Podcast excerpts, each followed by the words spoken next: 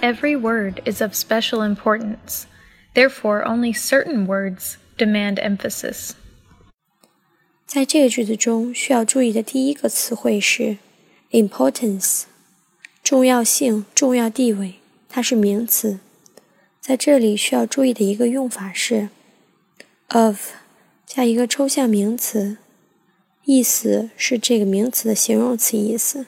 简单的来讲，of importance 就是 important 的意思。通常还会加一些词语，例如 great、little。much, a little of 来表示程度。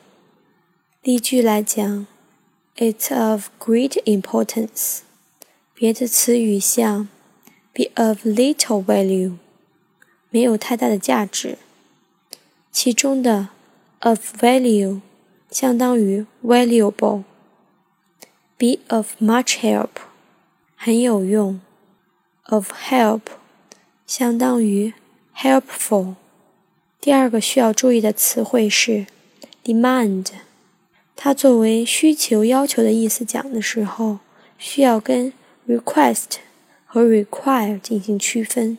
demand 主语是人时，则表示坚决要求、坚持要求做某事；如果主语是物，则指迫切需求。request 在表示需求、恳求的时候。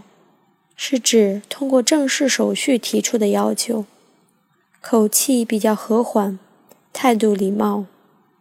require 是指按照法规、权利提出的要求，通常是指客观需要。简单的例句：She demanded an apology from them。她要求他们道歉。Mr. White。requested his son to live there.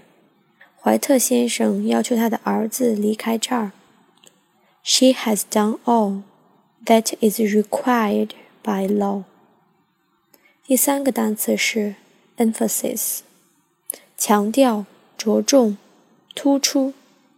Too much emphasis is placed on research. 过分强调研究的重要性。今天句子的主要意思是，不是每一个词都特别重要，只需要强调特定的词汇。Not every word is of special importance, therefore only certain words demand emphasis. Thank you. This is Shannon and Amy. We are at 智也英语. Please follow us. Thank you. Have a nice day.